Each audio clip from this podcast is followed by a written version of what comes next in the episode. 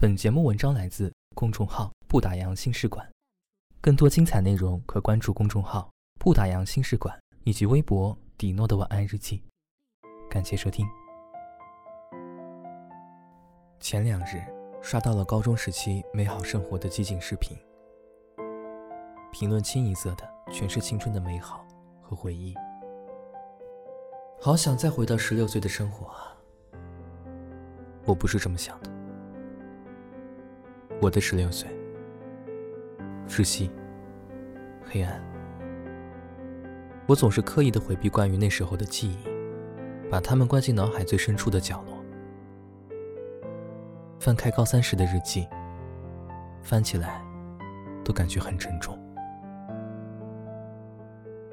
我坐在深夜的台灯前，望向身后漫无边际的黑和带着铁锈锁头的十三楼高空。三年后，我无意间再看到这篇日记时，还是忍不住笑出了声。好像再窘迫和困难的事情，都能被时间变得不那么重要了。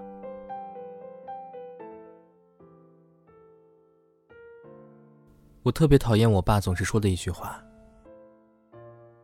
你妹妹是真的懂事，从小到大念书都没花什么钱，因为懂事。”所以初中三年，去了学费最低的混乱学校。因为懂事，所以高中三年，一个人拿着补助金住校，无人问津。因为懂事，没去复读，选择去了专科学校。我爸喜欢打压教育，用着变相的道德绑架约束自己的子女，事后还洋洋自得的炫耀。自家的教育多么正确，可是，我的十六岁，就是不断思考，自己是不是被抛弃的那一个。我一直都没跟我爸说，高三，我一直在做噩梦。睁开眼，抬头全是一片白色的天花板，然后麻木的向窗台走去，从十三楼高空坠下。掉到一片温和的夜色里。可当我醒来，只有窗台上那把锈迹斑斑的锁头，和我头上被汗湿掉的头发。敏感、怯懦和阴郁，我全都占满了。十六岁，被我活成了像小巷子尽头。墙角上蔓延的青苔，而这种窒息，并没有被时间冲淡。自卑和敏感会在人生那些重要的选择中再次跑出来。我知道那样不好，可是没法控制。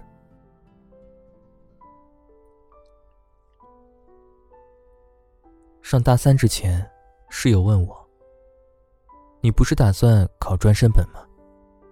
机构现在都在打折，我们一起报吧。”暑假回家，跟家里的父兄说了这件事情，大家决定了，我被一致否决。机构都是骗你们这种蠢学生的，考个试哪还需要辅导班啊？自制力强的人，一边实习一边备考都没有问题。他们这么说，我很失落。十六岁的潮湿阴郁并没有褪去，只不过是三言两语，就在这一时刻将我吞没。我还是没办法习惯。被亲近的人拒绝，久违的噩梦再次笼罩了我。醒来的时候，我没看见天花板，也没看见锁头，视线里只有一片模糊的朦胧。不被认同，反驳否定，得不到温柔和肯定，到头来，我还是那个没有安全感的。孤零零的，空荡荡的个体。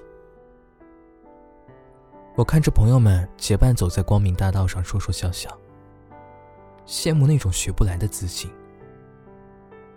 而我自己一个人拿着所谓自制力的王牌，在黑暗中摸索迷茫。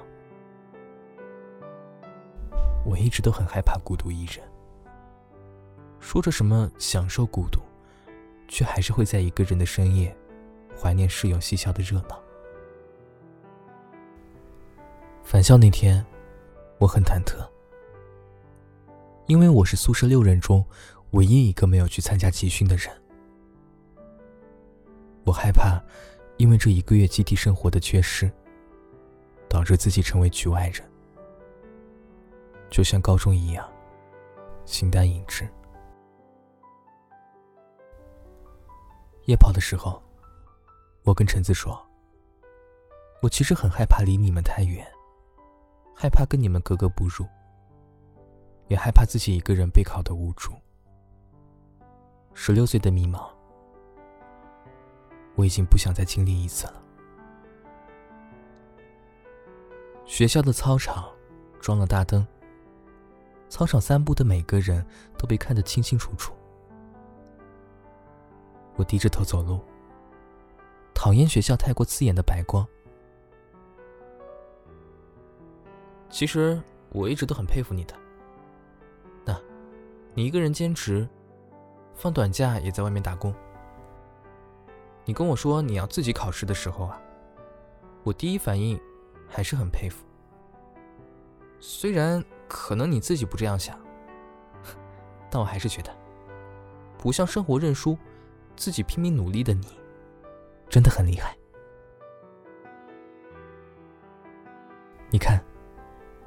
其实青春期的孩子真的很好哄，一点点的夸奖和肯定，都能让他的世界豁然开朗。那天晚上回去之后，我又做了那个梦。我从十三楼坠下，室友们和我的家人们，都站在下面，稳稳当当的接住了我。